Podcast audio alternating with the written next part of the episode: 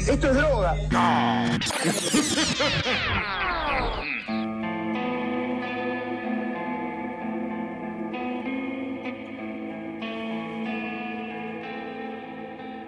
Muy buenas, buenas a todos el oyente, bienvenidos a una nueva edición de Mambo Criminal, yo soy el Muni y conmigo como siempre eh, los incorpóreos Santi Barril y Flor Cuncún, ¿cómo andan muchachos? Bien, yo la, la verdad estuve, ¿cuánto? Una semana, ¿cuánto fueron? ¿10 días desde que grabamos y estoy esperando ya la segunda parte? Yo no sé nada. Seguís incorpóreo, por eso. claro. Claro, y me aseguré de no saber nada tampoco. claro. Esquivaste data con tu bicicleta. Exacto, yo hago un esfuerzo acá no estudiando. ¿eh? Así que, La verdad, la verdad que sos el que más se esfuerza, ¿no?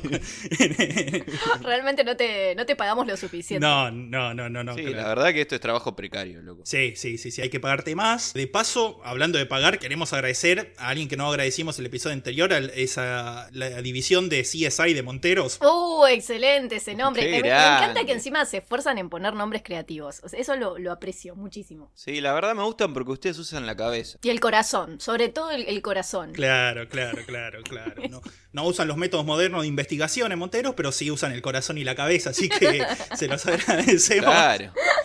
por, lo- por los cafecitos que nos compraron. Eh, de hecho, hacemos el chivo de vuelta, ¿no? Como saben, tenemos el cafecito, tenemos el Buy Me a Coffee. Claro, los dos cafecitos. Claro. Tenés El el cafecito y Little Coffee. No sé si el Little Coffee, Eh. pero sí, algo de coffee era.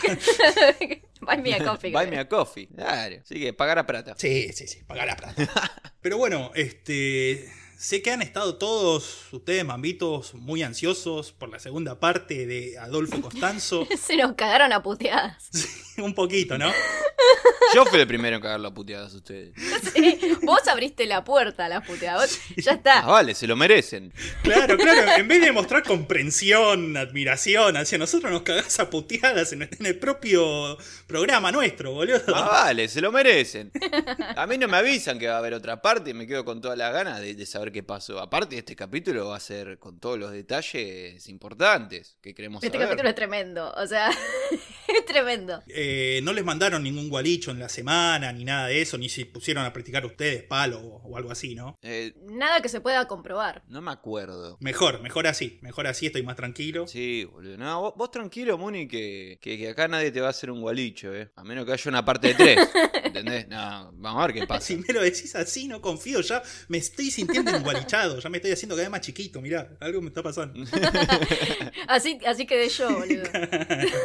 Pero bueno, eh, antes de que nos engualiche entonces nuestros oyentes que nos están pidiendo por favor vayan al grano, vamos a la segunda parte de Adolfo de Jesús Costanzo y los narcos satánicos. Sí. Bueno, entonces, ¿en qué habíamos quedado? En que. Ah, eh, bueno, pre- pregunta de examen. ¿En qué habíamos quedado? ¿En qué habíamos quedado? Sí, loco. ¿qué- qué- en que los tiraron a todos al río y, y después se mudaban a Matamoros, ¿te acordás? Ah, que habían matado a esta familia. ¿Cómo se llamaba? Claro, claro. Habíamos quedado que habían hecho mierda a toda la familia Calzada, Sí. porque se habían negado a darle el 50% de, lo- de los Ingresos. de los ingresos a Adolfo. Eh.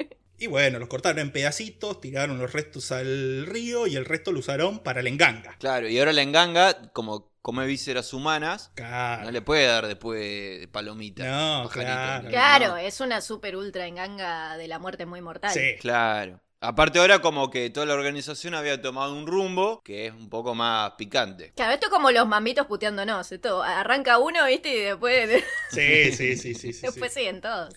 Así que ahí estaban. Eh, Adolfo le agarró, agarró sus fieles más cercanos, les contó, miren que pasó esto, y a partir de ahora seguramente va a seguir pasando, muchachos. Sí, me imagino. Ahí estaban. Eh, la cuestión que la investigación policial no pasó ni de cerca por Adolfo y el grupo, lo que para Adolfo fue una buena señal de que los dioses estaban de su lado. Sí, Y siempre que le pasaba algo bueno, Adolfo decía, eh, porque tengo a los dioses de mi lado. y así cualquiera. Pero pasado un mes, luego de la masacre de los Calzada, le llega otra buena noticia, una nueva buena señal Adolfo. Sí. Resulta que a Salvador Vidal, el Tres Caras, lo ascendieron y lo transfirieron a la ciudad de Matamoros, al norte de México, que como está al lado de Texas, en la frontera entre Estados Unidos y México, es un lugar importantísimo para el narcotráfico. Claro. Entonces Adolfo dice, esta es la mía. Yo la verdad que con el negocio de las drogas me está yendo muy bien, quisiera expandirme. Sí. Así que le dice a Tres Caras, Andá, hacé inteligencia en el lugar y decime cómo me puedo meter ahí en el negocio, en el mundillo ese de Matamoros, Para seguir haciendo crecer mi negocio. Claro. Y Tres Caras, que era un acólito fiel y eficiente, apenas tardó un par de semanas para hacer toda la inteligencia y lo llamó a Adolfo y le dio la noticia que estaba esperando. Le dice, mirá, acá en Matamoros hay una familia con cierto poder, pero que estaba pasando por un par de problemas en el momento, en la actualidad, de la cual, los cuales Adolfo podía servirse Mm. para llegar al poder dentro de la familia. Sí. La familia esta era la familia Hernández. En un momento esta familia había llegado a tener un, un buen ingreso, una buena fuente de drogas, y había estado respaldado por el mayor jefe mafioso de Matamoros. Me imagino una fuente, tipo una fuente de drogas. Fuente de droga. Sería genial. Sería hermoso. con jeringas, cocaína. Claro, y lo revolves con una jeringa. Claro. Claro. Es como eh, te servís un ponche de la fuente de drogas. La cuestión que cuando le dijo todo esto, Adolfo le dice a Tres Caras, pero estos chabones entonces ya están re bien parados ahí, ¿cómo voy a hacer yo para infiltrarme en la familia? Mm. Entonces ahí Tres Caras le dijo, no, pará, no conocé toda la historia. Estos Hernández están en medio de una crisis importante, ¿por qué? Solo un par de meses antes, el jefe de la familia, Saúl Hernández, Saúl. lo habían matado a tiros en la salida de un restaurante. Y Saúl era, sin dudas, el cerebro de la familia. El cerebro y los huevos de la familia. O sea, el que mejores contactos tenía con el mundo del AMPA y el más respetado por el AMPA. Claro, sí. Por lo tanto, quedaron bastante tambaleando los chabones con la muerte del chabón. Para empeorar las cosas, apenas un mes después de la muerte de Saúl, lo arrestaron a Serafín Hernández, el hermano de Saúl que había tomado el mando de la familia. Y esto ocasionó que el liderazgo cayera en manos del hermano menor de los Hernández, Helio. Helio. Helio apenas tenía más de 20 años y era un cabeza de termo, para, para describirlo así lisa y llanamente. Era impulsivo, violento. Era como Sonny Corleone. Sí, sí, como Sonny Corleone y como Popó Brandán. Claro. Entre eh, los mismos narcotraficantes tenía fama de impulsivo y violento y no paraba de llamar la atención de las autoridades todo el tiempo. Ya te digo, todos lo consideraban muy peligroso y muy estúpido como para que se le confiara la responsabilidad del narcotráfico. Claro, sí. Y entonces le cerraron la fuente de, drogas. Claro. Le pusieron rejas a la fuente y le dijeron "No, el grupo de los no helios. Pero dejaron pasar a Helio Chávez. Pero no es- no es Helios. Uno sí, más de, más de uno no. No, claro. Y sale Escobar por una ventanita riéndose.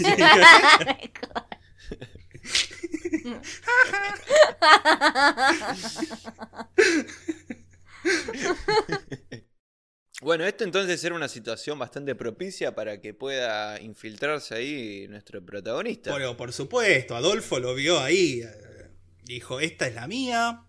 Porque el chavo lo que quería era llegar a una familia y convertirse en el jefe eventualmente. Claro. Entonces dijo, sí, esta, esta, esta es la que va. Lo único que le faltaba era un contacto que lo acercara a los Hernández. Y en esta vez la suerte o la magia, digamos, le jugó a favor. Ya que además de un violento y un estúpido, Helio también era un boludo con el corazón roto. ¿Qué le pasa a este? Nada, es un maricón, lo dejó la novia. Sí, sí, sí, sí. Usted- mientras ustedes se están riendo, Helio está en la casa llorando como niña chiquita.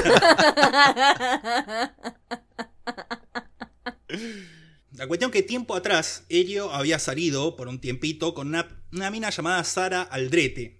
Eh, acá tengo que hacer un paréntesis y decir que menos mal que presté atención cuando hacía la investigación y reí varias veces la info, porque durante mucho tiempo estuve convencido que la mina se llamaba Sara Alderete, no Sara Aldrete. Claro. Hubiese quedado como un idiota. Así que me felicito a mí mismo por, Sí. por mi increíble trabajo periodístico. Continuemos. Continuemos. Los 10 segundos más inútiles de mi vida. Una biografía. Pero boludo, era como decirle clavados a Cravapel. Boludo, Alderete y Alderete, de hecho son igual. No, es Aldrete, boludo, es totalmente De- diferente. decilo más. Decilo más rápido muchas veces y vas a ver que es lo mismo. Y andá al espejo a decir cinco veces Alderete, boludo. No, a ver si se te aparece la enganga ahí. Te puede parecer cualquier Alderete. Sí, claro, boludo, te parece.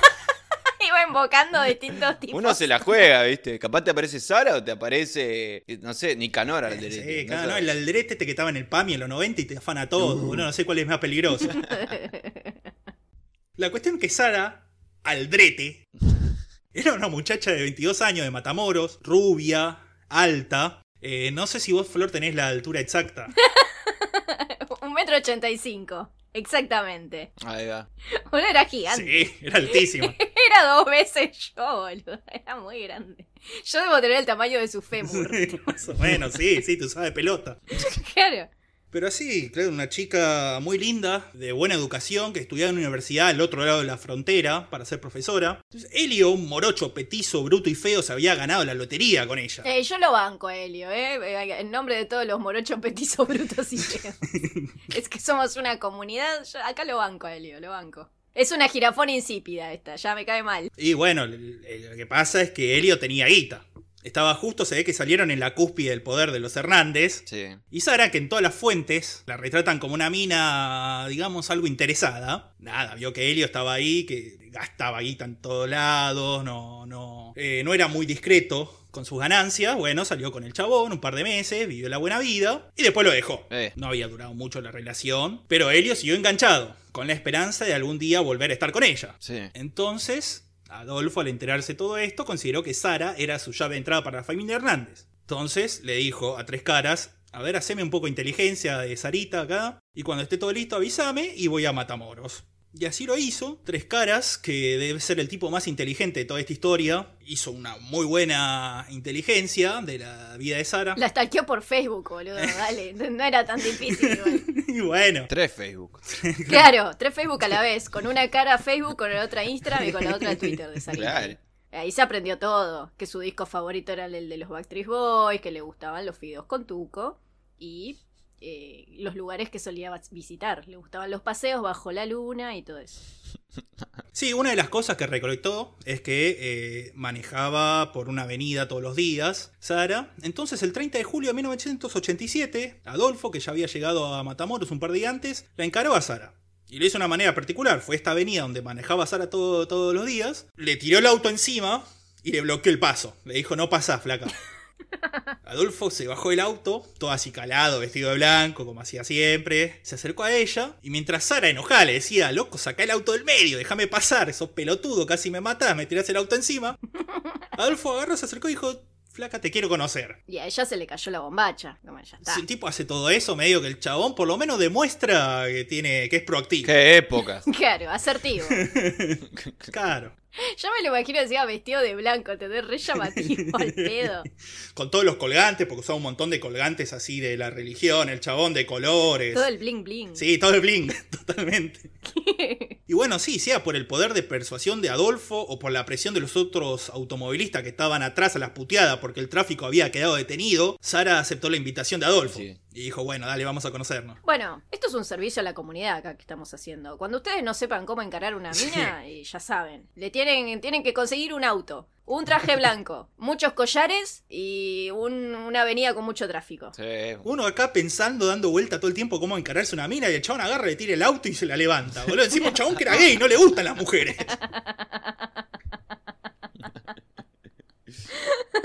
Pero bueno, evidentemente todos tenemos algo de- que aprender de esta historia. Ojalá que no sea el aprendizaje de tirar el coche a la mina, boludo. No, pues lo escuché en Mambo Criminal. Mira, cada uno rescata lo que puede. Pero en Mambo Criminal me dijeron que es así. Se bajaba la mina, vos también escuchás mambo criminal. Claro, se besan. claro, sí. Toda la gente de los autos aplaudiendo, Sí, ya no estaban enojados. ¡Eh! claro. Hagan un meme, dale. Sí, sí, sí, sí, totalmente. Pero bueno, eso sí sale bien. Y si sale mal, creo que no es mal momento para recordar que esto es todo, que nosotros somos ficción, no existimos en realidad nosotros. Claro, la mina, ah, yo soy de Montero, vos escuchás a los, los mierdas criminal. No, no, no, claro. Nosotros somos solo, somos solo la invención de una mente enferma de que, que no vamos a revelar su nombre. No, en verdad yo soy una conciencia artificial que Claro. es un supercomputador que, que bueno, tiene, tiene esta voz y personalidad. Sí, claro. Pero podrías tenerla de Pierce Brosnan. Brosman. Sí, podría. podría tener esta voz. Flor, no te preocupes. Puedes bañarte tranquila, solamente soy solamente cables. Oh, Pierce. Bueno, entonces, bueno, ¿qué, qué hicieron? ¿Qué fueron ahí a la boat? ¿Se fueron a la discoteca? ¿Se fueron a bailar el yeyo yeyo? Sí. Eventualmente hicieron todo eso, sí. ¿Cómo es la canción, Muni? Rush, rush, get the yeah, Yeyo. Es la única parte que es Como, Es la única parte que tiene ese tema. Es verdad.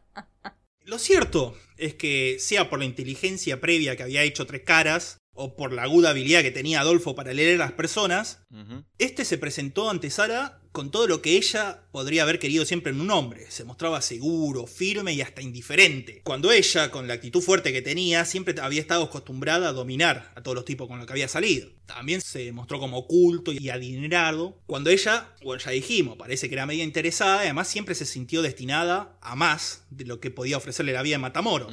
La cuestión es que por todas estas cosas, en muy poco tiempo la mina se enamoró perdidamente de Adolfo. Uh. Además, recordemos que Adolfo era modelo, o sea, era como un tipo bien parecido. Eh, era un intento de modelo, no le había ido muy bien, pero sí, seguramente era un tipo bien parecido.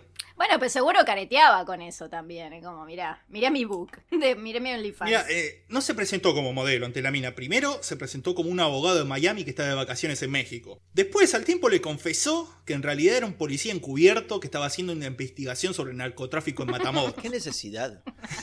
¿Qué necesidad? Ver. Armar quilombo al pedo, loco. bueno. Te enredas en tus mentiras. Sí, no, igual esto se lo creyó Sara mucho tiempo, hasta que eventualmente, cuando ella ya estaba bajo la influencia total de Adolfo, se dio cuenta que en realidad el negocio de Adolfo estaba en el narcotráfico. Claro, empezó a sospechar cuando empezaba a tirar eh, tripas a, un, a una enganga, ¿viste? Sí, eso Hay es. algo raro. Como la novia de Michael Corleone, boludo. Que es como, ah, sí, no, es re buen, re buen chabón mi marido. Totalmente. Pero además, lo que sí no le ocultó, casi de un principio, es que también estaba en una relación con Omar y Martín. Pero cuando Sara se enteró de esto, lo único que logró fue obsesionarse más con Adolfo, como si fuese un reto, ¿viste? Ah, A ver si le, le puede ganar al interés de los otros dos chabones. Claro, sí, sí, sí, sí, lo vio. ¿Qué no le voy a ganar a estos dos? Mirá, se llaman Omar y Martín. claro, claro. ya perdimos, ya, perdimos otro grupo de Ya personas. lo digo, ya los que se llaman Omar y los que se llaman Martín. Claro. El colectivo de los Martínez y los Omares ahora ofendidos. Pero, pero esto no lo, diji- no lo decimos nosotros, lo dijo Sara. Ah, claro, es verdad, vayan a cancelarla a ella. Uh, Sí, lo que sí, dijo sí. Sara. Bueno, de- dentro de dos años la única persona que nos va a escuchar es eh, el Rulo acá, recomendatorio. Sí. Nada, debido a esto, que Adolfo era homosexual, eh, las relaciones sexuales entre Adolfo y Sara fueron este, descritas como infrecuentes y cortas. Y cuando se besaban también fue descrito como besos fraternales, más que de amantes. Y yo no sé qué tipo de hermanos conocen la gente que escribió esto. ¿Cómo mierda es un beso fraternal? ¿De onda? No sé, boludo. No sé. Es algo demasiado específico, ¿entendés? Es como eh, en Volver al Futuro, cuando ves a la mamá y se queda como, eh, Mal, alta escena de incesto, la concha de la lona. Como Christian. No, perdón, no, no voy a caer, no voy a, no, voy a caer ahí. Los que conocen a Chris Chan y saben de lo que estoy hablando, saben que es una historia muy turbia. Pero sí, no sé, como Volver a Futuro, como los Lannister, no sé, una cosa así será. No, pero los Lannister la pasaban bomba. Eh, pero y Adolfo y Sara también dentro de todo la pasaban. Dentro de todo bastante bien. Eh, fraternalmente. Sí, fraternalmente bien, porque lo que más atrajo a Sara de Adolfo es que Adolfo hizo un par de predicciones que se fueron cumpliendo. Primero, le dijo que iba a recibir una beca de la universidad, cosa que gracias a la inteligencia previa de Tres Caras, Adolfo sabía que iba a pasar. Mm. Después le dijo que el novio de Sara con el que estaba saliendo, porque Sara cuando conoció a Adolfo estaba saliendo con uno, Adolfo le dijo que el chabón ese la iba a abandonar. Que también estaba en el narcotráfico el tipo. Eh, Sara era como una botinera, pero de los narcos. Claro, ¿cómo, cómo se llamaría la... Eh, Narcotinera. Era una narcotinera. narcotinera, ¿no? Sí, sí, sí, la era una narcotinera. Y bueno, el chabón este la abandonó, finalmente. Después de que tres caras y un par de chabones más pesados fueron y lo apuraron al pibe y le dijeron, a Sarita la dejás tranquila. buenas predicciones, ¿eh? Pero bueno, cuando estas predicciones empezaron a volverse a cumplirse. Sara le empezó a insistir a Adolfo. ¿Qué onda? ¿Cómo sabes todo esto? ¿Qué te pasa, eh, abogado de Miami? Abogado de Miami. Entonces Adolfo le empezó a contar de su religión, del palo mayombe, y finalmente le confesó que era un brujo. Uh, un brujo. Un brujo. Y bueno, y Sara compró todo. Sara ya estaba re enamorada del chabón, ya estaba compitiendo por él con otros dos tipos. Que dijera que era brujo no le iba a... A correr así nomás. Ah. Claro, claro. Sara agarró y se hizo practicante y creyente de palo con un grado de intensidad y fanatismo propio de los conversos. La mina se volvió fanática mal. Comenzó a llevar una doble vida de estudiante universitaria, de día, que iba ahí todo bien, todo perfecto, la chica 10 de la universidad, y a la noche sacrificaba gallina, cabras, bañaba en sangre, hacía de todo, dice que a veces flashaba que le invadían los espíritus y empezaba a temblar y a contorsionarse, el otro día iba a estudiar lastimada por todas esas contorsiones, no, no, no, la chabona agarró de una manera muy fuerte Sí. la onda esta el palo mayombe. Bueno, debido a toda esta dinámica no tardó Sara en quedar bajo el total control de Adolfo, no muy diferente a lo que había pasado con Omar y Martín, también el mismo tipo de relación abusiva. Sí. Y es en este momento que Adolfo le hace una tercera profecía a Sara. Le dice, en el futuro próximo, un ex tuyo te va a contactar y te va a comentar de los problemas de índole laboral que tenía. Y como todos tus ex son narcotraficantes, va a ser sobre- los problemas van a ser sobre el narcotráfico. Obviamente Adolfo se estaba refiriendo a Elio Hernández. Y sí. Entonces Adolfo le dijo, cuando eso pase, vos decile al chabón ese que vos conocés a un gran brujo que te va a poder ayudar con todos tus problemas. Ajá. y no pasó mucho tiempo para que se cumpliera nuevamente las predicciones de Adolfo. Sí. Helio, que seguía enamorado de Sara, y se ve que era un pesado, agarró, la llamó, empezó a hablar con ella, y la conversación no tardó en derivar en las dificultades por lo que estaba pasando el Kellen Hernández. Recordemos que estaban en crisis. Qué pesado igual, ¿eh? Ya hablándole solamente para contarle sus problemas. Como... Bueno, No, no hablamos hace un montón de tiempo, sos mi ex, ¿por qué me estás contando tus problemas, ¿me entendés? no sé, yo supongo que un narcotraficante no tiene muchas personas a- en quien contarle los problemas, ¿no? ¿Estás empatizando con los narcotraficantes, Muni? Alguien tiene que hacerlo. Porque muchos decimos los narcotraficantes esto, no, el or- lo otro, y después está todo el mundo del orto, tal, todo de que están todo de pepa casi, y bueno, gracias a quién. Gracias a quién. Lo único que voy a decir al respecto. Gracias. Claro. Está bien. Este, mirá, no siempre tenés razón, pero cuando tenés razón, tenés razón. Y bueno, y bueno, si, si, hay, si hay algún narcotraficante escuchando, sepan que... eh, nada, esto mejor... no queremos... No, no sé cómo terminar la frase. No sé cómo no terminar sin meterme en un quilombo. Así que sigamos. Bueno, la cuestión que Sara, muy obediente a Adolfo, agarró y hizo lo que le dijo a Adolfo. Dijo, mirá, yo conozco un tipo que te va a ayudar, va, va a dar vuelta a toda esta situación mala que tenés y te va a hacer eh, un capo, loco. Un capo, el más capito. ¿Querés te nombramos acá el más capítulo? Claro. Así le dijo Sara y Helio agarró. Agarró porque, a ver, Helio tardó un mes en aceptar la ayuda de Adolfo, la ayuda que le dijo Sara que le podía dar a Adolfo. No solo movido por la desesperación de su situación en- con el narcotráfico, sino porque durante este mes Sara no, no paró de coquetear con el chabón. Claro. Con Helio. Le cruzaba el auto todo el tiempo, una pesada, Sara. Es como una, una vendedora de tuppers, más o menos. la cuestión que después de, de todo un mes de coqueteo intenso de Sara. Helio aceptó. Dijo, bueno, dale, llegame con este brujito, qué onda, a ver qué onda. El encuentro entre Adolfo y Helio se iba a dar en el Distrito Federal de México, en donde Adolfo pasaba la mitad del tiempo, estaba mitad del tiempo en el DF y la otra mitad en Matamoros, durante la Semana Santa de 1988, si bien encontrar. Ahí también fue Sara, ya que en el cuarto de los muertos de una de las propiedades de Adolfo en el DF iba a ser iniciada como sacerdotisa de Palo Mayombe. Ah, claro, ya era dale que va a conocer al sacerdote. Sí, estaba remetida, boludo. Mm. Sí, sí, sí. Ella estaba remetida y Adolfo ya hacía lo que quería, ¿viste? El ritual de iniciación fue parecido al que tuvo Adolfo con su padrino, recordemos, hace muchos años, aunque esta vez usando ropas limpias, no usaba la ropa enterrada en el coso porque... Nada, se ve que Adolfo dijo, "E- esa parte no le hagas caso. no, no tengo. Después lavarme el olor a culo muerto es un quilombo, Claro. así que. Claro, porque Adolfo además parece que había quedado medio traumado con viviendo con la vieja, ¿se acuerdan que tenía la casa hecha mierda, siempre toda sucia? Y Adolfo fue- era un tipo casi obsesivamente pulcro. Mm. excepto en el cuarto de los muertos, que era todo un asco, el resto de sus casas y su propiedad eran todas impecables, estaban, siempre. Mira. Así que se- para mí es por eso que le dijo, no, usar ropas limpias, todo. Sara fue al cuarto de los muertos, con los ojos vendados, y ahí, en una situación que ella misma describió como vagamente erótica, le soplaron humo de habano en la cara y le hicieron beberse una botella entera de aguardiente a la fuerza. Boludo, es un montón. La mierda. Alta clandestina, boludo. Sí, totalmente. Le dio todo el coronavirus ahí del, del habano. Y después se lo curó con el aguardiente. Ya está. Claro, ya está. El alcohol mata todo. Ah, tiene sentido. Después sacrificaron una cabra y le tiraron toda la sangre encima. Y finalmente le hicieron las marcas con cuchillo en la espalda.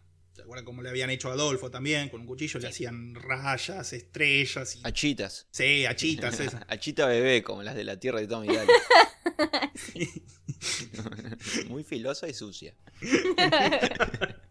Después de esto, Adolfo, que es- como siempre estaba supuestamente poseído por un espíritu, sí, Adolfo, ahí siempre anda Sí, poseído por Como un siempre.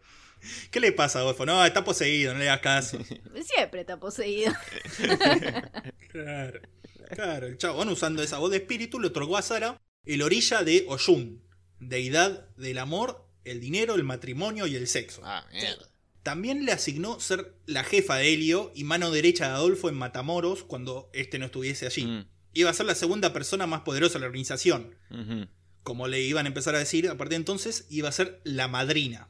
Igual, por más que sea la madrina y todo eso, en los próximos rituales sangrientos que van a ocurrir en esta historia, Sara nunca estuvo presente. Ah, Ya sea por temor a que no pudiera soportar la violencia, irse de la secta y, y cagar todo, o porque supuestamente en las reglas del palo mayombe no se le está permitido a las mujeres ser sac- sacerdotisas. Ah.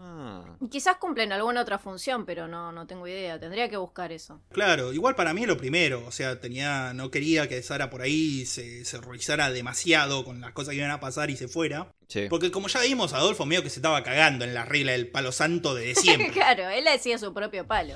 Palo Adolfo. Palo Adolfo. Padolfo. Claro, palo Adolfo. Palo Adolfo, totalmente, totalmente. Pero bueno, ahí estaba Sara, se había hecho la madrina y la segunda persona más importante en la organización de Adolfo. Al día siguiente fue el turno de Helio, que antes de hacer errar cualquier trato, Adolfo le dijo, no, primero te voy a iniciar en el palo mayombe. Y después vamos a hacer trato. Y Helio, que estaba desesperado, dijo, bueno, dale, venga. Sí. El ritual fue parecido al que le hicieron a Sara, aunque parece que esta vez Adolfo se ensañó un poco más cuando le hizo cortes en la espalda, medio que lo hizo sufrir un poquito. Para mí de puro placer sádico Sí, sí. de Adolfo. Sí, totalmente. Que agarró y dijo, bueno, flaquito, te voy a cortar un poquito y todo eso. Habría que ver por qué con Sara no tenía como ese placer sádico, ¿viste? Era como solamente con los tipos. Eh, ¿Por qué? Porque era homosexual el chabón. Claro, y era un placer eh, símil sexual además de... Claro, Ah. claro. Como creo que dijimos en un episodio anterior, eh, casi todos los asesinos seriales matan dependiendo de su orientación sexual. Ajá. Los heterosexuales matan mujeres, los homosexuales hombres. Ojalá no haya ninguno bisexual, sería una masacre. Sí, sí, sí, la verdad no sé. No, no creo que no, no he conocido ningún caso de un asesino sex- eh, serial bisexual, pero si conocen, Venga la información. totalmente. Pero bueno, una vez hecho todo esto, los tipos dijeron, bueno, vamos a hacer negocios ahora y se fueron a una especie de McDonald's a hacer negocios. y sí, ¿dónde cerrás tratos vos? O sea, yo no sé dónde visitas a tu contador, pero es claramente en un Eh, McDonald's. claramente en un McDonald's tiene que ser. Está muy bien. La cuestión que en el McDonald's Adolfo le hizo el mismo trato, le ofreció el mismo trato que le había hecho a Guillermo Calzada antes. Protección y crecimiento del negocio de la familia a cambio del 50% de las ganancias. Ah, ¿y qué dijo? Y Helio dijo que sí, de una. Ah. Movido por la mala situación de su clan, que ya estaba medio en las últimas, movido también por su atracción a Sara, y también por cierta admiración que, había, que le había producido a Adolfo y su magia durante el poco tiempo que lo había conocido. Claro, sí. No se había creído también toda esta, esta movida. Y también medio que debe hacer un, haber sido un poco, porque Helio pensó, bueno, este tipo ya me cagó a trompada, me cortó toda la espalda. Claro. si, lo digo, si le digo que no, ahora, primero, quedo como un boludo y lo tengo que matar, además. Así que Helio dijo, sí, dale, venga, total. Claro, era como Milhouse, onda. Para quedar bien con Sara, bueno, si, si hago todo lo que, lo que me dice, seguro me va a respetar más. ¿Qué hacen las hermanas mayores?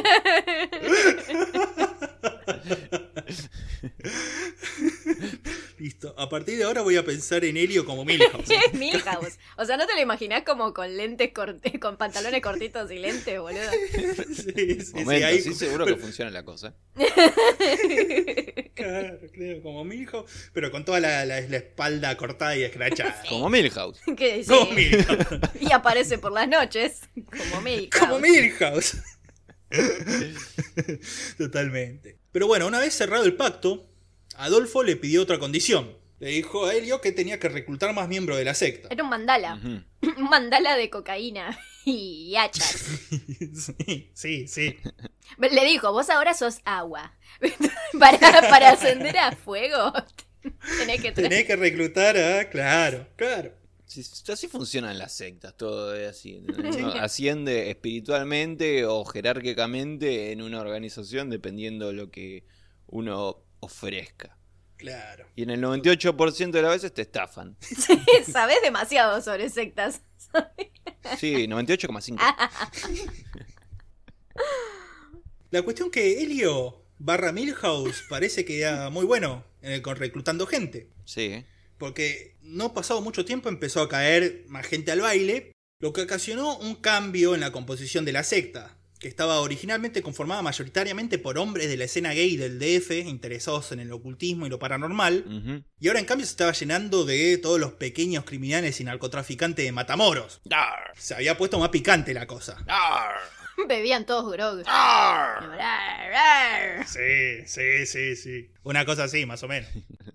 Vamos a nombrar a un par de los nuevos miembros Sí, los sobrenombres son geniales. que se sumaron, A ver, que van a ser importantes en el futuro. por- contame, contame. En primer lugar, tenemos a Álvaro Valdés, apodado el Dubi. ¿El qué? El Dubi, como el porrito. Ah, Claro, porque es, es Spanglish, ¿viste? Ahí en, la- en- en la frontera entre Estados Unidos y México usan muchas palabras sí. de inglés o español. Y eh, el Dubi significa el facito o el porrito. Ah. Este, el Dubi, era un desacatado, un pistolero violento, famoso por, por su impulsividad, su canchereo, su arrogancia. Era Walter. ¿Quién es el maporón acá? El Dubi. Acá, acá encuentro, eh, estoy encontrando un patrón. Mientras más tierno el nombre, más jodida la persona es. sí, sí, sí, sí. sí, Sí. sí, sí, sí. Totalmente. Totalmente. Y miralo al Totalmente. chiqui, boludo. Si yo no sé, de repente aparece uno que yo no sé, polvo de arcoiris, ya está, Me da miedo, No. salí corriendo, Claro. Polvo de arcoíris es muerte, es muerte personificada ya. Te mata cinco veces antes de que toques el suelo. Totalmente. Este, el Dubi, había tenido su primer encuentro con la ley a los 10 años, cuando le robó una pistola al papá, se subió a un árbol y empezó a dispararle a los vecinos. Está del orto. ¿Qué necesidad? Soy Tony Cortada, ahora soy. Sí. ¿Cómo era que le cambiaba el nombre? Los invertía. Soy el Dubi cortado. Soy el Dubi Cortada. Claro, claro, claro. Y con el tiempo se puso peor el chabón. Imagínate si era así a los 10 años. Con el tiempo se fue haciendo cada vez más sádico, más pistolero, Claro. más el Dubi, en resumen. Y.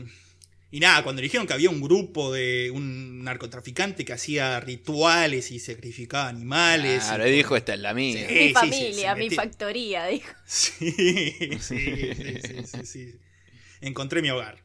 Bueno, el Dubi, ¿qué más tenemos? Otro de los nuevos acólitos fue un tipo llamado Malio Ponce, Ah, bueno. un estudiante de facultad de familia adinerada, buen cuchillero y que era apodado el gato, porque era considerado más inteligente que el resto de la banda de Matamoros. Este no era tan picante como el Dubi, entonces. Capaz que era el hombre gato de, de Matamoros. Más o menos, sí, era el hombre gato de Matamoros. Ahora, qué diferencia que hay en, en llamar a alguien gato en Argentina y de México, ¿no? Parece, porque Claro. gato te dicen si somos inteligentes. Claro, es lo opuesto. La cuestión es que cuando Adolfo lo conoció al gato y se dio cuenta de su inteligencia y su amoralidad, el chabón lo ascendió por arriba a Helio. Uh. Y después tenemos un, todo un grupo pintoresco de otros miembros que se unieron. Acá me lo imagino con la música de Alf de fondo. Sí, ¿no? Claro.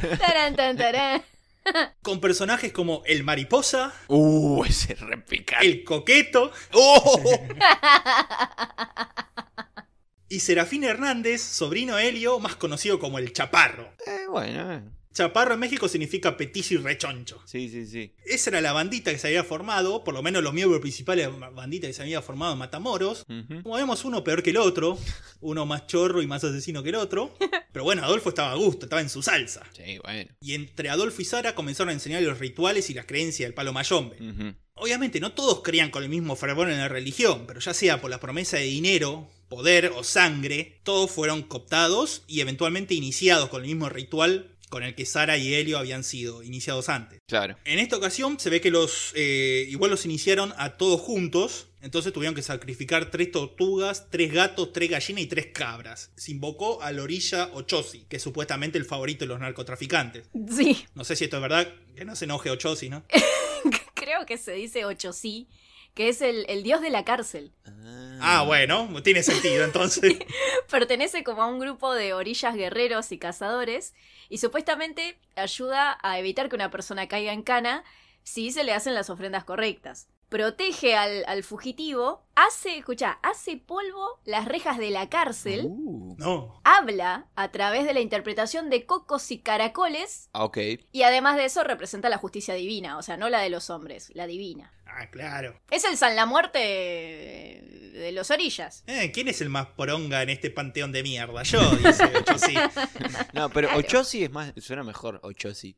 Bueno, ocho. Ochosi. Para, ¿cómo quedamos? ¿Ocho, ocho, ocho sí o ocho, Ocho sí? ocho sí. Ocho sí, sí, ocho sí. Ocho sí. ocho, Ocho sí. sí. Por suerte no lo vamos a tener que nombrar nunca más en esta historia. Así que Claro. nómbrenlo como quieran, muchachos.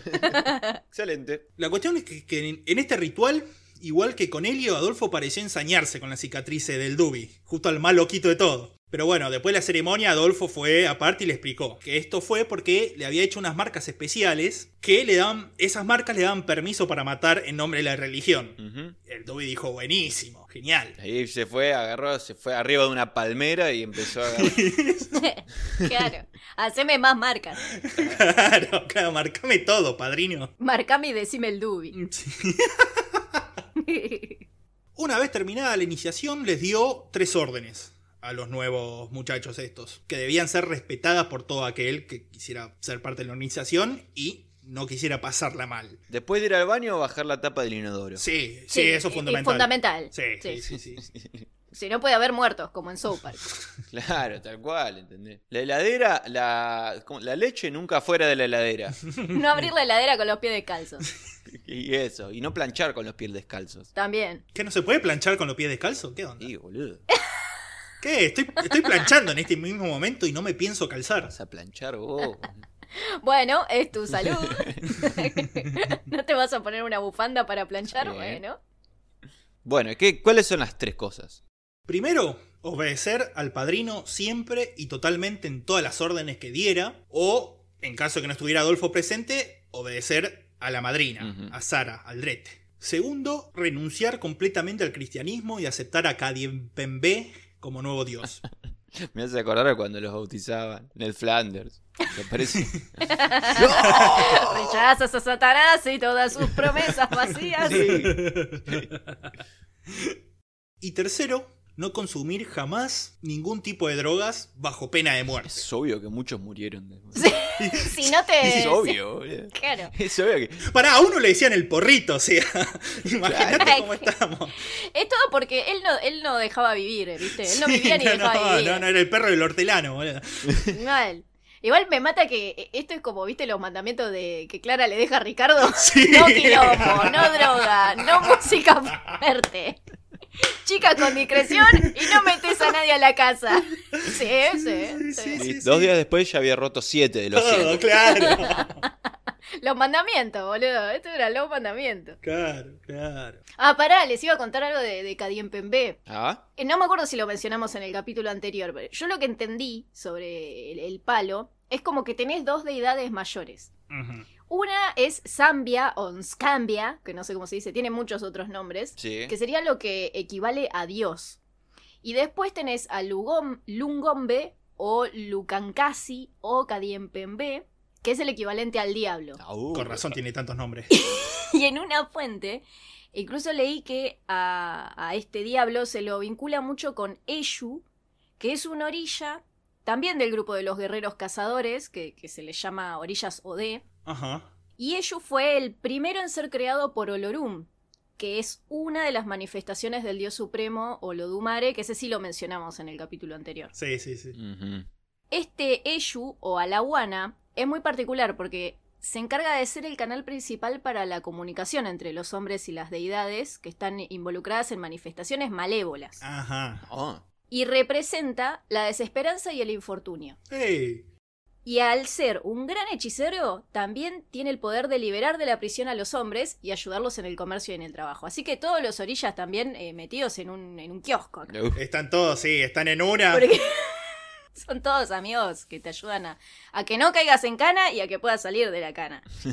De, de caer en cana. Acá vemos igual la superioridad moral y estética del palo y todas estas religiones con el cristianismo. ¿Por qué no hay un dios de la desolación y la desesperanza? Igual eh, tienen como el sincretismo de. eh, o sea, como el equivalente, viste que los perseguían un montón a, a los practicantes de estas religiones. Sí, Entonces, sí, claro. ponele, no sé, este Eshu te- tiene su equivalente cristiano, que no sé cuál es, pero ponele, no sé, San Pedro, qué sé yo. Entonces, Sí. cuando hay gente que por ahí es muy fan de un santo, quizás secretamente a la noche está degollando gallinas en nombre de ellos. ¿Vos qué sabes? ¿Eh? Si tu abuela es fanática de San Pedro, cuidado, andás a ver qué está haciendo la abuelita. Uh, mi abuela eh, tenía tantas tarjetas de santo. ¡Oh! Tu abuela altapalera. Mirá lo que te venís a enterar, boludo. Sí, nada, era tremendo. Eh, ya estás para dar un curso igual de religión, vos, Flor, ¿eh? Porque la verdad. Es que es, está buenísimo porque es como re mitológico. Es como. Uy, ya la perdimos. Y sí, en eso se trata la religión, boludo. Son como hijos, hermanos, y cada uno tiene sus poderes y, y- y está re bueno. Es como ver anime, pero. de- Claro, claro. pero del mal. ¿Te imaginas los caballeros zodíacos, pero en vez de. Matusalén, de- tiene 88 conversiones. Claro. En tarjetas de béisbol. Exactamente. Bueno, este.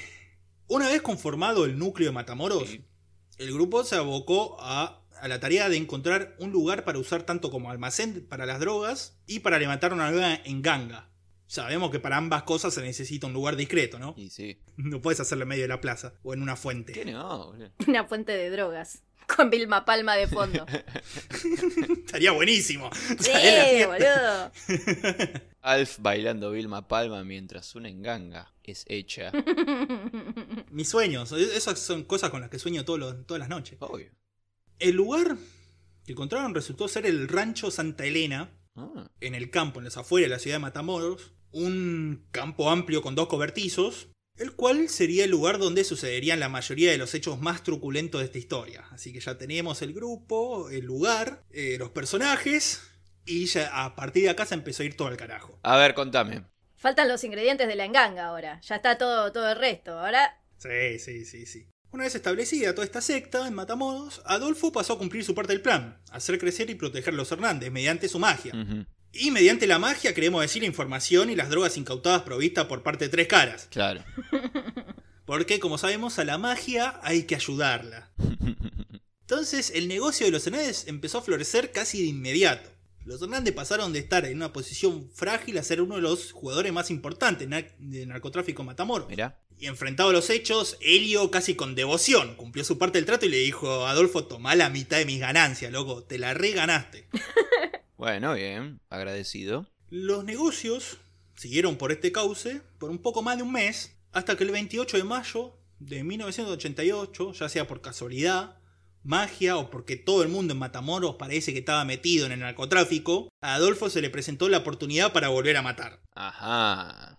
Resulta que al lado del rancho Santa Elena había otro rancho en el que dos tipos, que no eran nadie en el narcotráfico, estaban guardando toneladas de marihuana. Porque sí, porque le- les cayó tonelada de marihuana y dijeron, bueno, vamos a guardarlas acá y hoy a la noche las despachamos. La cuestión que el sereno del rancho Santa Elena descubre esto, lo llama Adolfo y el tipo va hasta ahí con Martín, Helio, el Dubi, el Mariposa y el gato a reventar el lugar.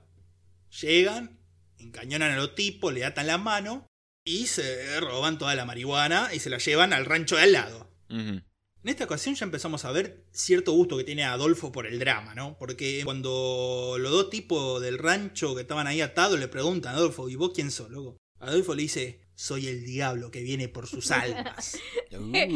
Era Peralta. Nosotros somos el alma en pena. Ustedes se tienen que ir de ahí.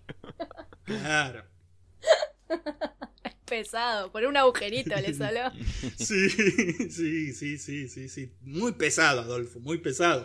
Una vez que cargaron toda la marihuana, se la llevaron. Adolfo se acercó a los dos hombres que se habían ahí atado y les preguntó: ¿Ustedes son buenos cristianos? Y los dos tipos le dijeron: Sí, sí, sí, sí, sí, sí, sí, pensando que eso les iba a hacer zafar, ¿no? Como diciendo: Bueno, si son buenos cristianos, no les voy a hacer nada. Minga. Otra vez mostrando sus gustos dramáticos. Adolfo se dirigió a sus acólitos que estaban ahí y dijo: ¿No digo siempre que los cristianos son animales? ¿Y qué hacemos con los animales?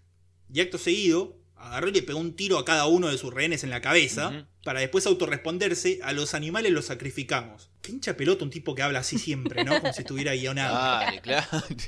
¿Quién lo vio no, boludo? Tarantino. Sí, claro, no, pero te imaginas lo patético del chabón, rodeado de gallinas y cabras muertas, con una enganga que huele como el orto, yendo a matar a dos tipos y, y escribiendo su guion. Mirando una cámara. Adolfo, ¿a quién le hablas? Sí. ¿A quién le hablas? Sara, viste, hinchada la pelota ya. Claro. Destripar. No, no me gusta eso de las tripas. Claro. Ah, sí. Consíguete, una, consíguete un bolígrafo, Adolfo. La cuestión que, aun cuando ninguno de la banda era ajeno a la violencia, porque ya dijimos, estaba el Dubi, el gato, el mariposa, todo gente, todo nene, eh, dentro de todo pesado, ¿no? Todos arriba de un árbol. Sí. La cuestión que quedaron todos bastante an- anodados por lo gratuito del asesinato, porque recordamos, estos dos tipos eran dos perejiles, eran nadie, no había necesidad, lo podían robarle y decirle, bueno, nene, no, no, no juegues con esta cosa, te puede lastimar y largarlo. Bien. Así que lo, lo gratuito que fue el asesinato, la frialdad y, y hasta el placer que parecía haber sentido Adolfo cuando le pegaba los corchazos a los chabones. En realidad, al pegarle los tiros, este, sintió placer, pero un placer recontra efímero, ¿no? Porque ¿cuánto puede sufrir una persona? O sea, siente Sí. el placer al matarlos, pero en un tiro mueren rápido, más un tiro Sí. en la cabeza. Entonces, es como que le entró a gustar, pero eh, quiere buscar otras maneras de estirar un poco más ese placer. Ahí ya descubre que, bueno, esto lo toca hacer durar más. Y aparte, Es como una, una buena chance para empezar a incriminar a, a- a sus acólitos. O sea, ya está, ya son cómplices de un asesinato. Totalmente. Ok, Y ajá. acá se empieza a desmadrar todo. Bien. Aparte que ya los iba preparando, como bueno, se van acostumbrando de a poco, ¿me entendés? Como esto ya voy añadiendo cositas a los rituales. Ahora matamos gente, muchachos. Entonces así, porque sí. Claro, vos sabés cómo es acá, ¿eh? Y ranchás con nosotros y sabés cómo es. Entonces... claro. Y si no te gusta, ¿viste? ya sabes lo que que tenés hacer. Me extraña, araña. Of course, horse. Pero bueno, una vez pasado esto, en los meses siguientes, el número de fieles empezó a crecer más todavía. Porque bueno, los chabones, eh, entre Helio, que reclutaba a todo el que se le cruzaba, y los Hernández, que me habían empezado a hacer una familia cada vez más fuerte e importante, bueno, empezaron a llegar más fieles de Matamoros a rolete. Entonces, Adolfo, al ver el crecimiento de este grupo de Matamoros, consideró que se debía crear una enganga nueva Ajá. una enganga específica para Matamoros y específicamente malévola, ya que a estar este, dedicada a negocio del, del narcotráfico, bueno, iba a estar destinada a deseos malignos. Claro, sí. Entonces ahí Adolfo, en, el- en su cuarto de los muertos, rodeado de podredumbre y sangre, dice, la mejor manera de hacer una enganga maligna es utilizar restos humanos, no solo de alguien que hubiese tenido una muerte violenta y reciente, sino de alguien que tiene que sufrir específicamente y ser sacrificada específicamente para esta enganga. Entonces Adolfo primero va, prepara el caldero con todas las cosas bonitas que ya sabemos que tiene, las arañas, los escorpiones, los gatos hervidos y, y el ajo, El ajo es importante, acordate. Sí, siempre es fundamental. Después esperó a que la luna entrara en su fase correcta y que pareciera la víctima indicada para llevar a cabo el ritual. ¿Y quién es? ¿Quién es? ¿Quién fue? Habían elegido una víctima, la iban a llevar ahí para hacer la mierda, pero resulta que viene el Dubi en un bar llamado Los Sombreros, se pelea con el chabón, se cagan a tiros y lo acaba matando el Dubi a tiros ahí en, en el bar. Se le va la mano. I shot Marvin in the face. Sí, sí, Justo sí. hoy, Dubi, dale. Claro, Adolfo, cuando se enteró, le dijo: Sos un pelotudo, loco, no te das cuenta que le íbamos a llegar para hacer. El Dube ahí con el caño. ¿Y vos qué opinás? Vos decime, ¿qué opinás? ¿Esto existe o no existe? Claro, claro, claro. La cuestión es que durante un tiempo, como castigo, al Dubi lo puso a mulear. Lo hizo limpiar la casa, hacer la comida, todo eso. Como castigo, por, por desacatar. Preparar la espuma de ajo. Claro. Claro. Loco, al final no se puede confiar en nadie, loco. Estamos tratando de hacer algo y sale todo para el orto. Era el negro Pablo cagando la pedo al mulo Sí. en el auto. Cu- Cuando salen a robar al locutor. No te puedo llevar a ningún lado, loco, me hace pasar vergüenza. Pero bueno, no le duró mucho el enojo a Adolfo porque no tardó mucho en encontrar otra víctima propicia para esta nueva enganga. Esta vez fue en el DF. Resulta que nuestro viejo amigo Carta Brava, ¿se acuerdan? ¿Te acordás? El, el doctor. El doctor hindú. Sí, carta brava. El chabón había estado en pareja con un travesti conocido como la Claudia. Pero se habían separado en muy malos términos. Eh, dicen que el punto de quiebre de la relación fue cuando en medio de una pelea muy grosa la Claudia le pegó un puntapié al perro de Cartabrava. Uh. Y Cartabrava dijo, ¿qué hace? No, eh, ¿Qué hace? No, no, no. No, con animales. John Wick, ahí Con nomás. perritos y gatitos no, ¿eh? Acá, bueno, si bien hier- hierven gatos negros y esas cosas, pero. Bueno, pero la Claudia no era parte de la religión, era como la... Claro, entonces Cartabrava quedó eh, re enojado, se separaron, le fue a decir a Adolfo, no, sabes, no sabes en la que estoy, loco. Mm. Final esta la Claudia hace cualquiera. Y Adolfo agarró. a Adolfo, que nunca le había caído bien la Claudia, le dijo: Mira, cartita, yo te puedo, yo te puedo solucionar este problema. La cuestión es que, a pesar de estar separado, Cartabrava y la Claudia seguían compartiendo departamento. Sí. Se ve que no se habían podido mudar todavía. Así que una tarde, cuando la Claudia estaba en la calle, laburando, fue Adolfo junto a Cartabrava, Martín, Omar y un nuevo acólito llamado Juan Carlos. Se meten en la casa y preparan toda la parafernalia para el ritual, ¿viste? La vela, la ropa blanca, todas esas cosas. Cuando llega, le saltan entre los cinco, la atan, le, le atan las manos y después la llevaron al baño y la tiraron a la bañadera que había sido taponada para poder recolectar la sangre que iba a salir de ese ritual. Sí. Una vez ahí y con la Claudia todavía con vida, Adolfo agarra y le corta los dedos de la mano, le corta los dedos del pie, le corta el pene y empieza a despellejarla. Solo después de haber infligido todo este dolor fue que la ultimó degollándola. Ajá. Y una vez muerta, Adolfo le, le abrió el cráneo con un machete y le extrajo el cerebro. Claro. Era el señor Burns, viste, cuando se lo pone de sombrero. sí, Bueno, claro, tenía que estar fresco el cerebro. Mientras más fresco, mejor. Claro. claro. La cuestión es que recogieron la sangre que se había juntado en la bañadera con una jarra y los restos que habían sido cortados antes de matarla se la llevaron para la enganga de Matamoros. Los acólitos que estaban ahí, Adolfo le, le ordenó desordenar el lugar y llevarse un par de cosas de la casa para simular un robo. Después el resto del cuerpo que quedó de la Claudia la, la descuartizaron, la pusieron en bolsa de basura y la tiraron en un basurero. Y le hicieron tacos. Sí, tacos a la Claudia. Tacos a la Claudia. Claro, los famosos tacos a la Claudia. Y bueno, el baño María, ¿de dónde te pensás que salió? Y así los tacos a la Claudia y tantas otras cosas. Para librarse de todas sospechas, el propio Cartabrava fue y denunció la desaparición de su expareja. Y cuando la policía encontró los restos, este Cartabrava hizo una actuación tan buena y congoja que logró hacer que la policía lo tache de la lista de sospechosos. Entonces, una vez más, Adolfo y su grupo se había logrado escabullir de las consecuencias de sus asesinatos, cosa que nada más reforzaba más la creencia de Adolfo. Llevaron los restos de la Claudia en la enganga, completaron Sí. el nuevo caldero. Y Adolfo prometió a su grupo de Matamoros que ahora esto les iba a significar un éxito y una protección completa a los Hernández y a los, todos los otros miembros del grupo de Matamoros. Es una promesa que Adolfo igual repetiría una y otra vez, siempre. Bueno, ahora sí, ¿eh? ahora no vas a tener problema. ¿Qué? Algo, algo me dice que, este, que esto fue un, un grave error. Astuto y sagaz. Claro, mira, si esto era cierto que le da protección asegurada para siempre, para perpetuidad y a toda la galaxia, parece que la magia se tomaba igual un par de días en funcionar. Porque el primer trabajo que vino después de esto, las cosas no salieron muy bien para los matamorenses. El trabajo era simple. Adolfo había conseguido por medio de tres caras unos 75 kilos de cocaína y se los iba a vender a unos traficantes de Texas. Pan comido. El tema es que Adolfo no tenía ninguna intención de pagarles ni darles las drogas. Entonces cuando, cuando se iba a hacer el, el solemne traspaso de drogas y plata, el chabón los iba a encañonar, se iba a estafar y se iba a ir con la droga y, y la guita.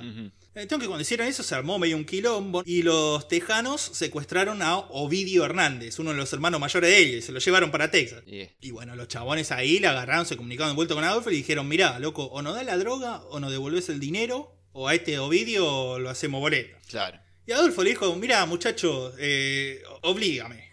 Yo no te voy a dar nada. No te voy a dar nada. Y además, no solo por, eh, por, por Adolfo, que, que no quería darle nada, sino porque la guita, que se habían repartido entre todos los miembros de Matamoros, los chabones se la habían reventado toda casi. Eran bastante cabeza de termo los muchachos estos, y nada, los dos días reventaron, se habían reventado toda la guita. Entonces la guita no estaba, la droga no estaba, muchachos, hagan lo que quieran. Pero bueno, Helio le dijo, loco, es mi hermano, hace algo. Claro. Ufa, bueno, está bien. Claro, Adolfo dijo, bueno, ¿sabes qué?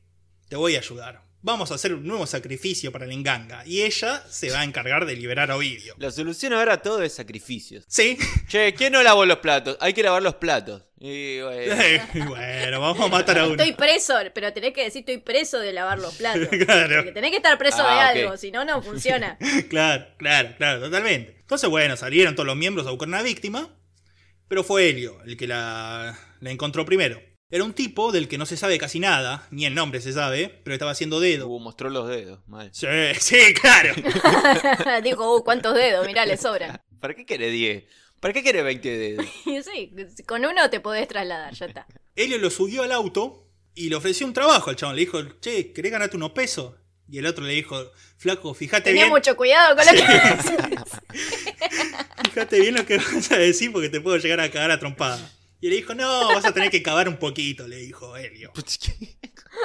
Claro. Nada, la cuestión fueron hasta el rancho, donde estaba Adolfo y la mayoría de los acólitos ahí esperando, frotándose la mano para matar a otro. Llegaron, lo ataron, lo mordazaron, lo llevaron al cobertizo donde estaba la enganga, alrededor de un montón de animales muertos para la ocasión. Y al igual que con la Claudia, el tipo este seguía con vida cuando Adolfo le cortó los dedos y las orejas. Ah, Y luego, agregando un paso más al ritual, lo violó. Viste, como que iba agregando de a poquito. Claro. Pasito a pasito. Pasito a pasito iba agregando esto coso, todo esto mientras invocaba a las deidades por el regreso de Ovidio. Qué bizarro todo esto, ¿no? sí, no, no. Pero bueno, Adolfo después justificaría esto de la violación y todo eso a los acólitos explicándole que una enganga que tiene que hacer actos malvados tiene que ser alimentada de actos malvados. Como siempre, El la teología adolfiana, ¿no? Claro, el palo Adolfo. Sí, el palo Adolfo, el padolfo. Pa- Palolfo. Y bueno, y todos los chabones se lo comían porque dijeron, mira, primero estamos ganando mucha guita, nos está yendo bien y además mirá el loco este cómo disfruta haciendo esto. ¿Qué le vas a decir que no? Mirá si después vos terminás en la enganga, boludo. Así que estaban ahí y finalmente a la víctima que estaba ahí la remataron de un machetazo en la cabeza. Adolfo le arrancó el cerebro, el cual exhibió a sus acólitos como un trofeo antes de tirarlo a la enganga. Ajá. Y una vez hecho esto, le ordenó a Helio que descuartizara el cadáver, le arrancara el corazón y él mismo lo tirara a la enganga. O sea, ya de a poco, viste, los va metiendo a ellos también a hacer, a hacer este tipo de cosas. Helio obedeció y no tardaron mucho otros acólitos en sumarse a faenar al tipo este. Como ya dijimos, todo un paso orquestado para Adolfo para encerrar más a los, a los tipos estos de Matamoros. Claro, sí. Sí, incriminarlos cada vez más. Es como, bueno, ahora faenaron un tipo. Presenciaron una violación. Claro, pero además lo que pasaba es que cada vez que hacían esto los chabones, una vez de que cuartizaron al tipo y todo esto, eh, se, se sugestionaban también con todo este mambo de la magia, porque recordemos que Adolfo hacía todo esto con velas y invocando a los, a los espíritus Claro. y haciendo que estaba poseído, y salían más fanatizados con la religión también los chabones. Ajá. Y sugestionados pensando que también que salían más poderosos. Pues le gustaba el drama, el espectáculo. Hacía un Adolfo Sí, Show sí, totalmente, totalmente. Y bueno, después los restos de la víctima fueron enterrados ahí en el rancho con un alambre atado a la columna vertebral, el cual sobresalía de la tierra. ¿Por qué hicieron esto? Para que cuando los restos estuvieran más descompuestos, agarraban, después iban a tirar del alambre, arrancar la columna y hacer colgantes mágicos con las vértebras. Como los de Marsh, viste, vendían los huesitos. Reciclaban todo, ¿eh? Sí, no, no, no, no. Nada se pierde, todo se transforma. Eco-friendly. Sí, sí, Ah. sí, sí. Eco-friendly, sí. Y bueno, hicieron todo esto, todo bien, todo muy bizarro, muy cruel, todo. Y al otro día Ovidio apareció sano y salvo en el rancho. Dijo, hola, ¿qué tal? Yeah. O sea, ¿entendés? ¿Entendés que nos estamos riendo de esto? Toda una falopeada para el, eh, para el chabón satisfacer sus cosas sádicas y, funcionó después. Apareció Ovidio de la nada el otro día, sano y salvo. ¿Pero qué dijo? Hoy no sé cómo aparecía acá. Con facturas. Claro. Traía facturas. Mate. Sí, sí, sí, totalmente. Nada, podemos conjeturar qué pasó. Quizás los tejanos, estos por lo más narcos que fuesen, no eran asesinos. Y una vez que Adolfo le dijo, no, no le voy a dar nada, dijeron, o lo matamos o lo largamos. O capaz todo fue orquestado desde antes por cosas. Sí, es, es, es otra, otra, Teoría. Otra teoría. También había un parentesco lejano entre Ovidio y los secuestradores, lo que por ahí hizo más difícil que lo mataran. Por ahí no se querían meter con esta manga de locos y dijeron, no, bueno, largalo, boludo, porque. Totalmente, pueden haber pasado un montón de cosas, pero por todas las explicaciones y teorías mundanas que podamos hacer sobre esto, lo cierto es que todos los chabones de la banda dijeron, ¡Fua! El Adolfo. ¡Fua! el Diego! claro. Claro, sí. Entonces ya está, Adolfo ya estaba casi, casi hecho un dios para los chabones estos. Entonces dijo Adolfo, bueno, ya los tengo ahí, ¿qué más tengo que hacer para confirmar que van a hacer todo lo que yo quiera, no? Entonces dijo, ¿por qué no los ordeno a matar a uno de ellos mismos? A uno del propio grupo.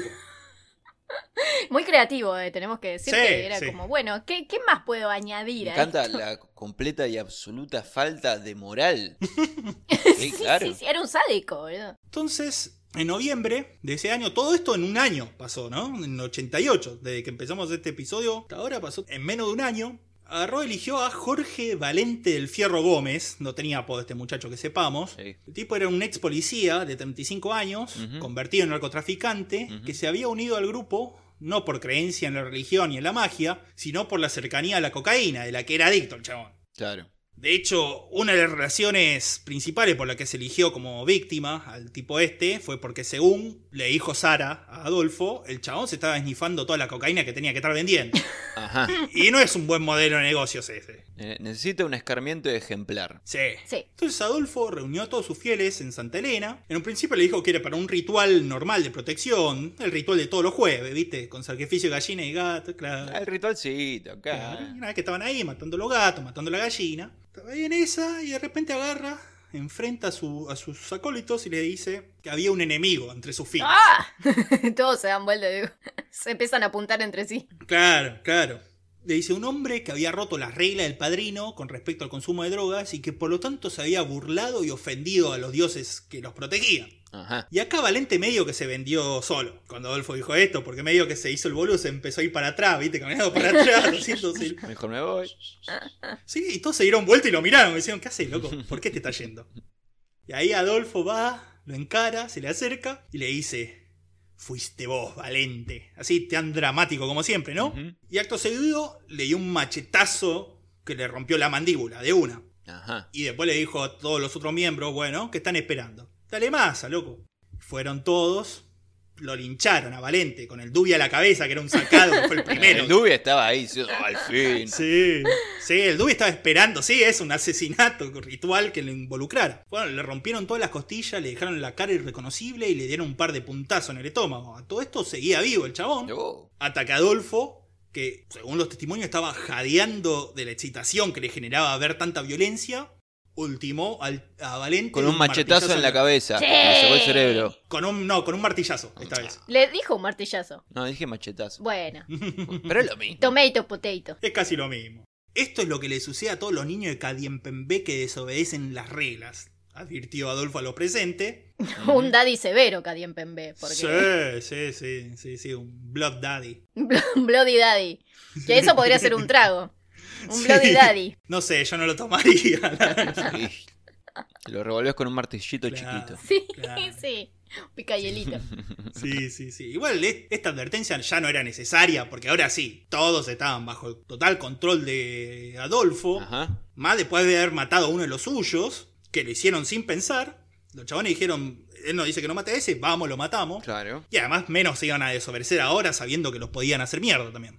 Por eso, cuando un mes después, en diciembre, Adolfo le ordenó a sus fieles que sacrificaran a dos policías, el grupo lo hizo sin dudar. Sí, señor. Estos dos policías, Joaquín Manso y Manuel García, eran contacto de tres caras de la policía del DF y que habían participado en la planificación del golpe fallido, viste, en el que Ovidio había sido secuestrado. Sí. Debido a esto y un par de otras cositas más que pasaron en medio que no están muy claras, habían perdido la confianza Tres Caras y Adolfo en estos dos chabones. Entonces Tres Caras los llama y le dice, che, vayan a Matamoro que hay un trabajito para hacer, allá los van a estar esperando los muchachos de Adolfo. Ajá. Van los tipos, en el aeropuerto estaban esperando, los secuestran, los llevan al rancho Santa Elena, donde obviamente Adolfo los sacrificó. Supongo que no fue un mero sacrificio.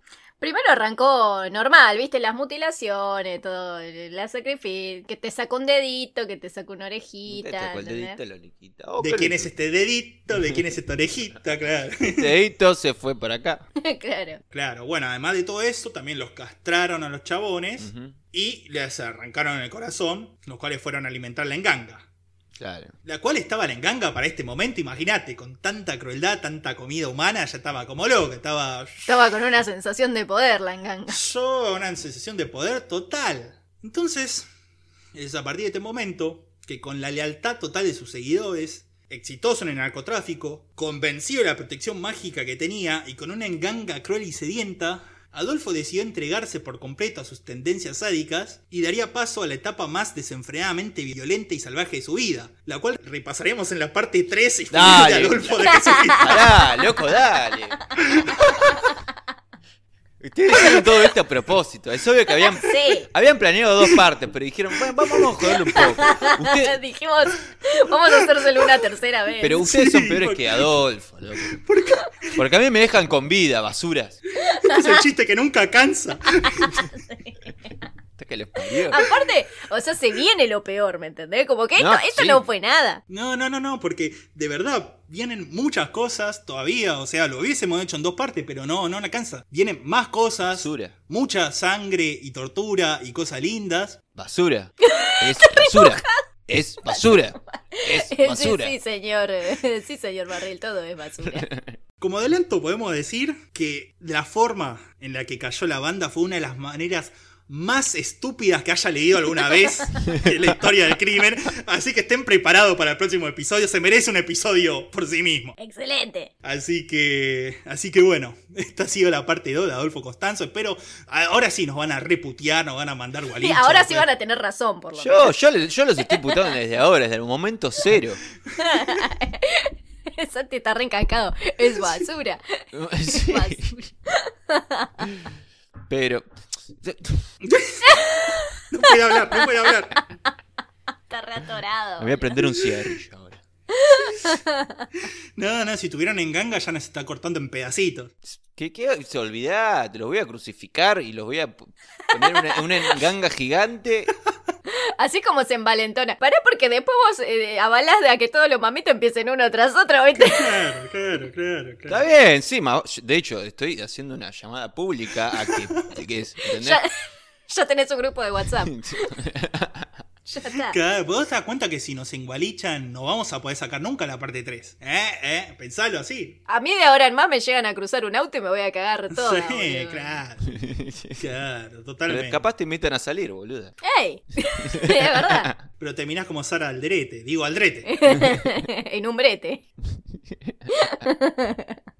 ¿Qué te pareció esta segunda parte más allá del, del bajón Y de le la falta una tercera, pedazo de. Así es como me parece la, la segunda parte.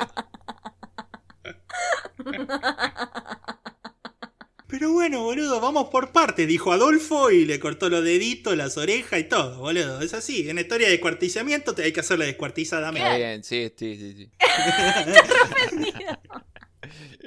bueno, igual alta historia de todas maneras. ¿Viste, boludo? Por eso, por eso es necesario hacerla así. Así que bueno, espero mambitos que más allá de las puteadas que nos vamos a comer hayan disfrutado también esta segunda parte. Estén atentos a la tercera, nos sigan mandando todos los mensajes y todas las cosas bonitas que nos mandan siempre, Sí, sí. ¿o no? Una buena enganga. Sí, todos lo- los sacrificios que nos dejan en las puertas de nuestras casas. Todo muy lindo. Sí, Sí. sí, sí, sí, totalmente. Gracias por los cafecitos, por la buena onda, por compartirnos, por, Sí, eh, por todo. Gracias por la magia, muchachos, por la magia negra. Así que, bueno, no sé si ustedes, muchachos, quieren mandar saludos, acotar algo o lo que sea. Miren, yo voy diciéndole desde este momento, hay un, juego capaz, algunos lo Ah, conocen sí, acá, sí, sí. que se llama sí. Garlic Phone. No, Gartic. Es Garlic. que no es Es ajo. ¿Qué? no, No, es. Garlic Phone. El Garlic Phone, el Garlic Phone. No, Gartic Phone. Sí. Está buenísimo. Y yo propongo que si alguien de ustedes escucha se copa, un día jugamos entre todos, Claro. averiguan qué es En Discord. y nos, y nos divertimos un rato. Podemos abrir un canal para los oyentes en Discord. Ujú. Y eh, coméntenos si les interesa jugar con nosotros esta falopeada, lo googlean, se fijan, es como un teléfono descompuesto. Y si les copa nos avisan, les abrimos un canal ahí para que jueguen con nosotros y la falopeamos un Y, rato. y nos, di- nos disfrutan así eh, en, en la interperie, digamos. Y después se llevan una bolsita de caramelo. El souvenir. Exactamente. Bueno, hecha esa invitación, Mambito, no queda otra que despedirnos hasta dentro de aproximadamente dos semanas, con la tercera y, y, y sí, juramos que Ahí sí, se lo prometemos. final. ¿Por qué, pará, ¿por qué dos semanas? Y hay que hacer toda la investigación, eh, todo, toda la... Si Siempre hacemos cada dos semanas. No te pongas ahora porque estás enojado a discutir todo. Sí, no, ¿sabes qué? Voy a hacer, voy a hacer, eh, voy a representar a los oyentes como bien hago yo, ¿entendés? Y voy a decir que vamos a sacar ahora eh, cada dos días un capítulo. Esto es un motín directamente. Es sin Obviamente. sindicato. Es un motín virtual. Bueno, pero cada dos días sí, va a ser 15 partes, va a ser sí, cada dos días. no, no, pará.